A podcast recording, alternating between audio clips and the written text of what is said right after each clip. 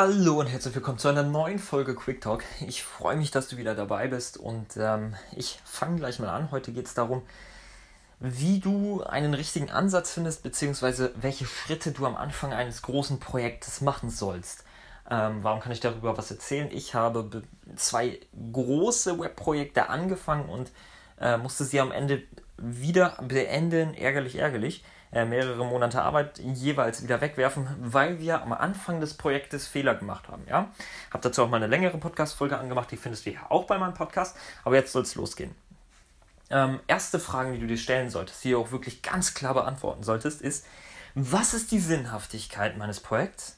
Macht das überhaupt Sinn, was ich baue? Wirklich, frag dich, macht das Sinn? Gibt es Nachfrage, falls du es verkaufen möchtest? Gibt es Nachfrage? Und wenn du es nicht verkaufen möchtest, sondern einfach nur zum Lernen machst, was werde ich lernen? Definiere das ganz klar. Schreib das auf den Zettel, bevor du das Projekt machst. Was werde ich lernen? Beziehungsweise, wo besteht die Sinnhaftigkeit? Wer wird es kaufen?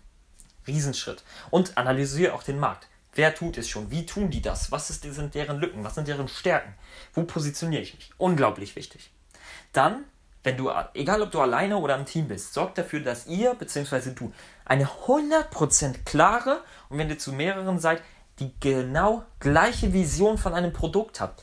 Das bringt dir nicht oder das bringt euch nichts, wenn ihr alle hasselt wie sonst was und alle das unter, alle unterschiedliche Produkte baut, ja?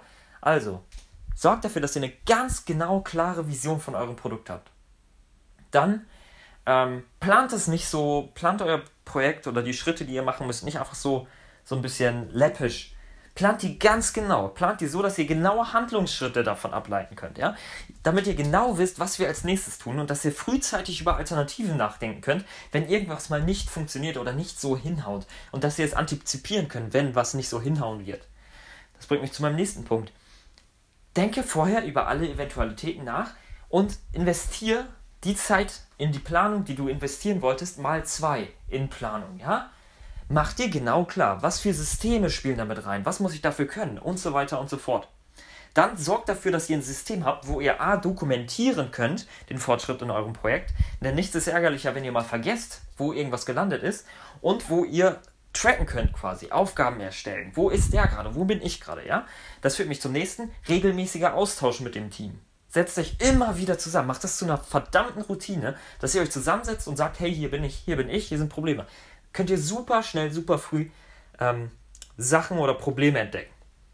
Und letzte Sache, frag dich vorher realistisch, wie viel Zeit du investieren kannst.